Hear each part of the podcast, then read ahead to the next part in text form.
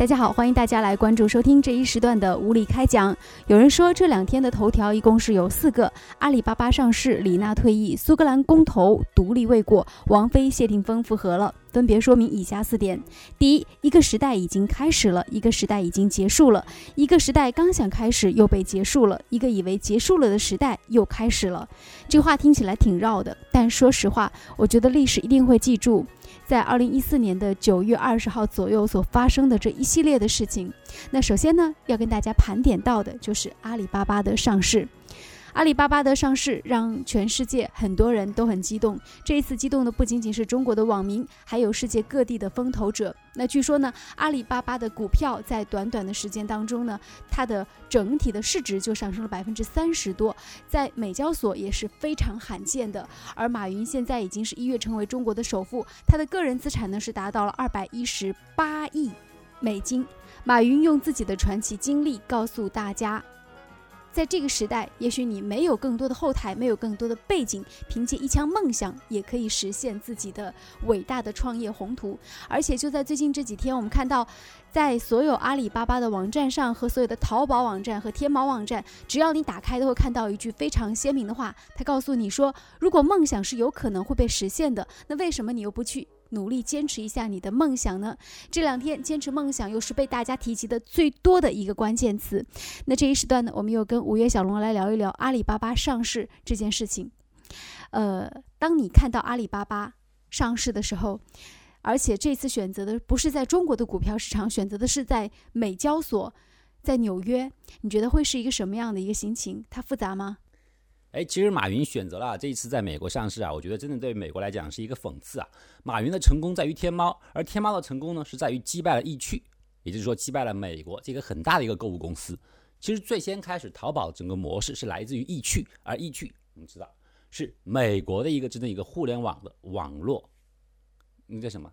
呃，最大的一个购物网络。本来易趣是非常看好中国内地的市场。并且也已经把这一块，把这一块的那个，把这一块的工作经营的很有规模。我记得在我的记忆当中，有一段时间里面，易趣是我们，易趣真的是我们，呃，易趣是我们网络里面每一个人啊觉得很新奇的一种购物方式。而正在这个时候呢，就是淘宝就出来了。实际上是易趣首先让中国人，中国的网络用户接受了网络购物这一点。而不是淘宝，淘宝不是先行者，但是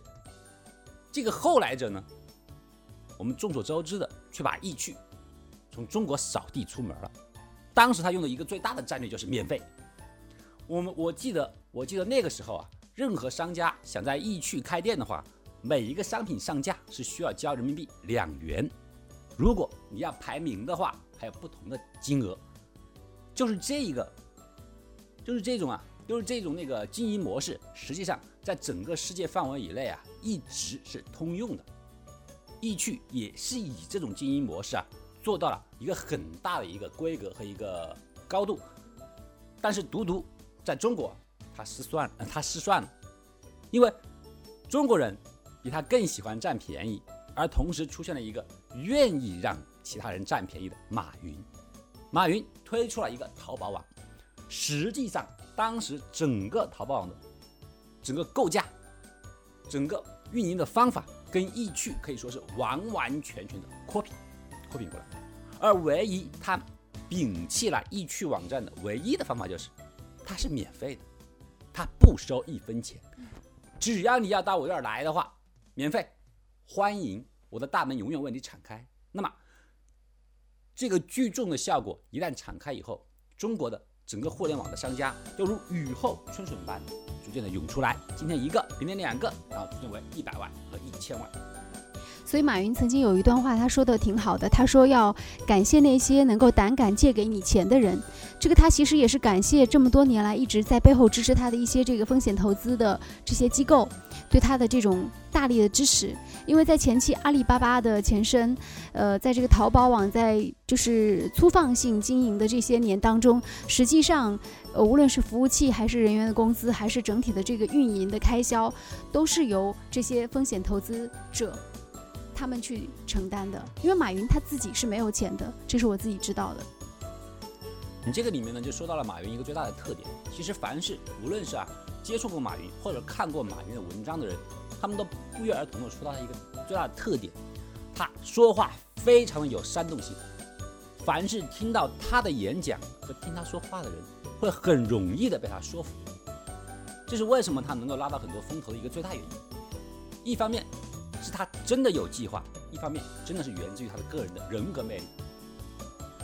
呃，但是我们其实，在今天的这个，就是通过看到呃央视的大面积的报道，这个阿里巴巴在美国上市这件事情，也看到了对马云的一个专访。那当时我有一个很深刻的印象，就有一个央视记者就问到说：“你觉得你对于未来会有什么布局？然后会不会有一些担忧的地方？”然后马云他谈到一点，他说：“目前没有。”尽管现在是一个应该是收获的时候，但他没有收获的感觉，他脑子里可能更多的是对于未来的这个担忧，因为他说，呃，他现在还是尽管他已经是中国首富了，但他自己从心态上来说，自己认为自己是一个创业者的心态，而且他认为目前在前方可能。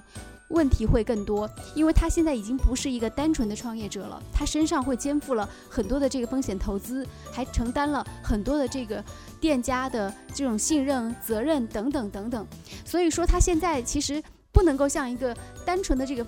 呃创业者一样去走这个就是完全不顾风险的这种道路了。所以我觉得他在讲这个话的时候，也是感觉到了他身上的担子更重了。但马云是一个非常聪明而且。富有野心的人，因为今天他在这个央视的采访当中，他也谈到了一点，其实我觉得也是得意洋洋说出了几个字。他说：“现在的这个阿里巴巴已经是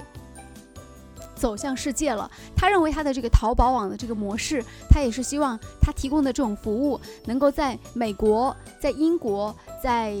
呃，东南亚各国在欧洲，在世界各地全部都能够复制，所以这也是为什么会选择在美国上市的一个原因。他也提出了他的一个，就是整个的这个地球的一个构想。我觉得他也是在脑海当中啊，想庞建立一个更加庞大的这种商业帝国。而且我们从年龄上来分析，马云今年是刚刚，他是一九六四年生的人，一九六四年九月份是他的生日，那他是刚刚过了他五十岁的生日。在一个男人刚刚过五十岁生日的时候，忽然，哎。成为中国的首富了，而且从距离他的阿里巴巴公司创业也只有短短十几年的时间。那我觉得在未来，他一定还是有更多的这个宏图和抱负的。因为五十岁确实对一个商人来说，他不算一个很大的年纪。你觉得呢？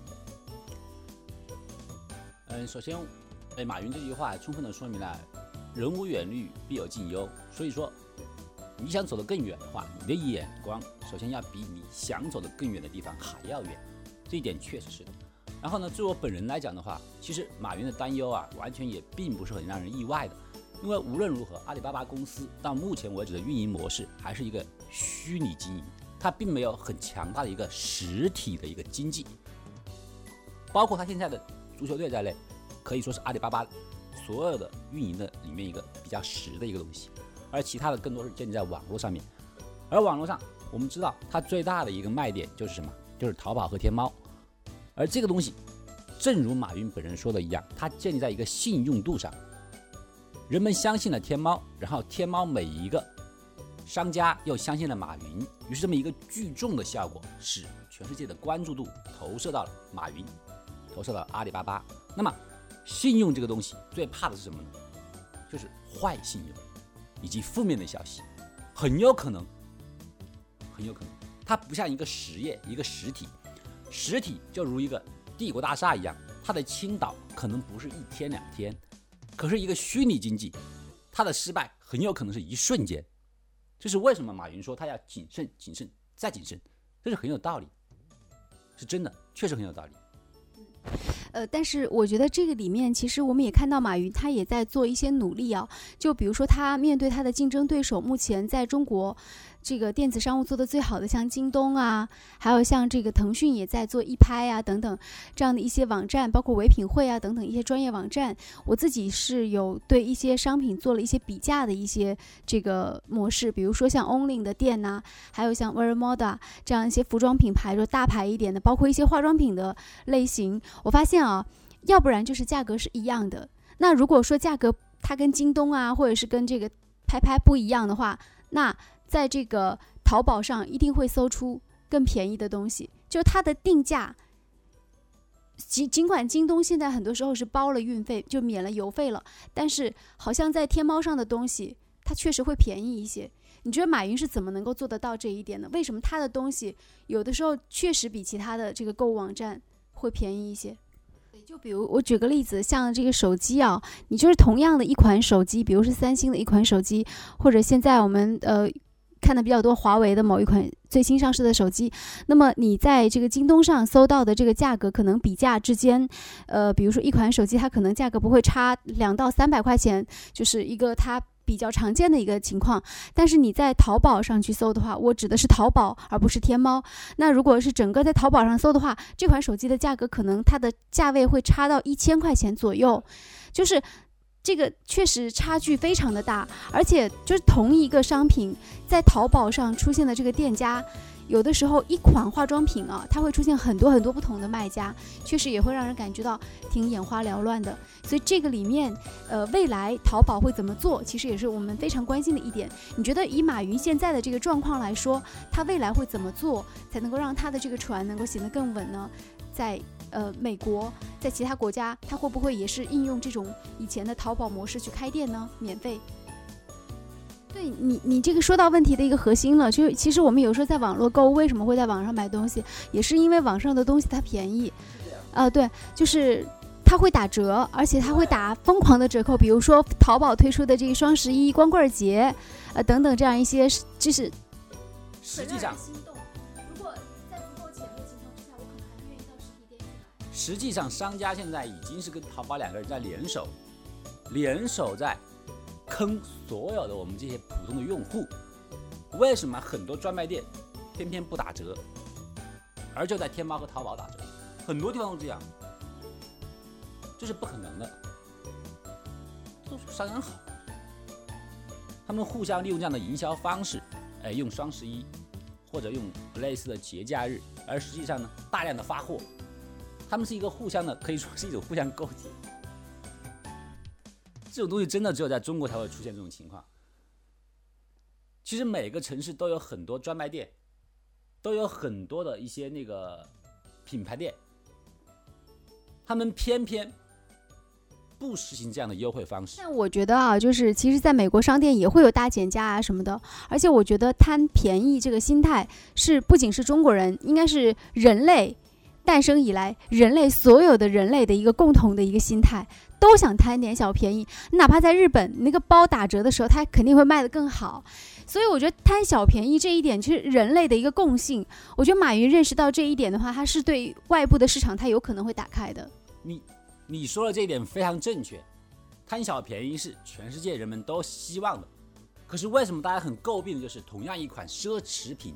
在中国能够卖出国外的 N 倍的价格？我们都知道，很多奢侈品在国外是地摊货。每一个奢侈店，他们在每个星期、每周、每个节假日都有打折，稍微只要越寄来一点点的商品都是大折扣。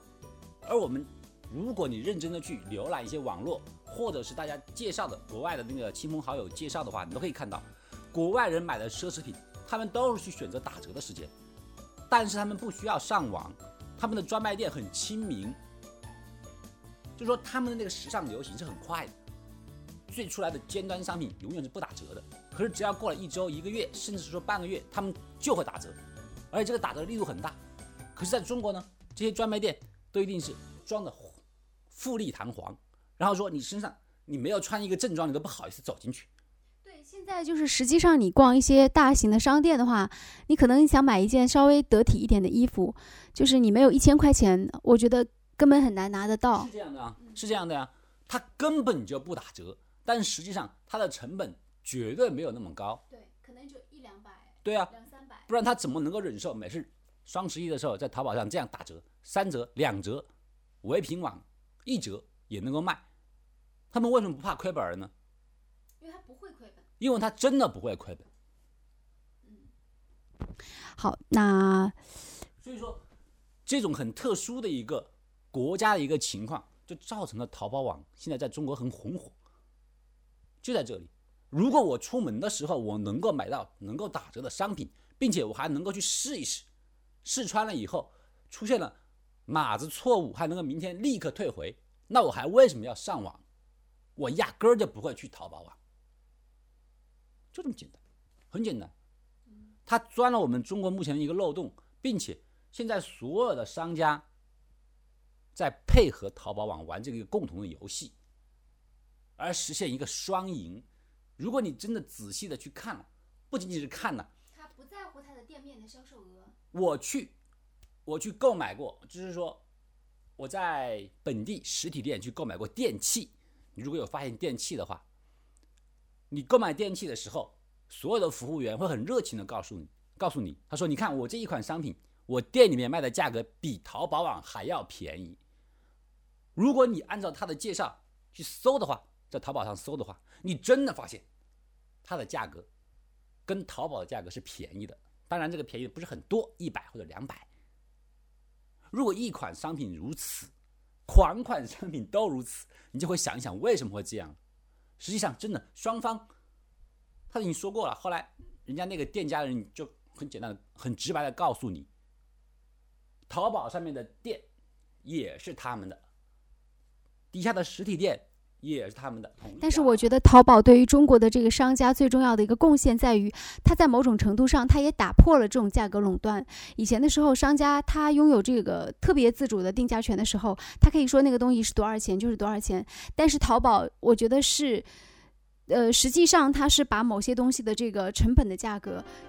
有的时候是通过某种方式让我们知道了。但现在中国人已经形成一种消费习惯，就是我可能买一样东西，我可能会到淘宝上去查一下那个价格，而且那个价格可能会让我心里更有数。到底，其实今天马云在美国股市上兑现的成为中国首富的资产，它最大的价值在什么地方？就是你刚才说的这个信任感和关注度。呃，那也感谢大家关注收听了这一时段的物理开讲，我们就进行到这里，再见。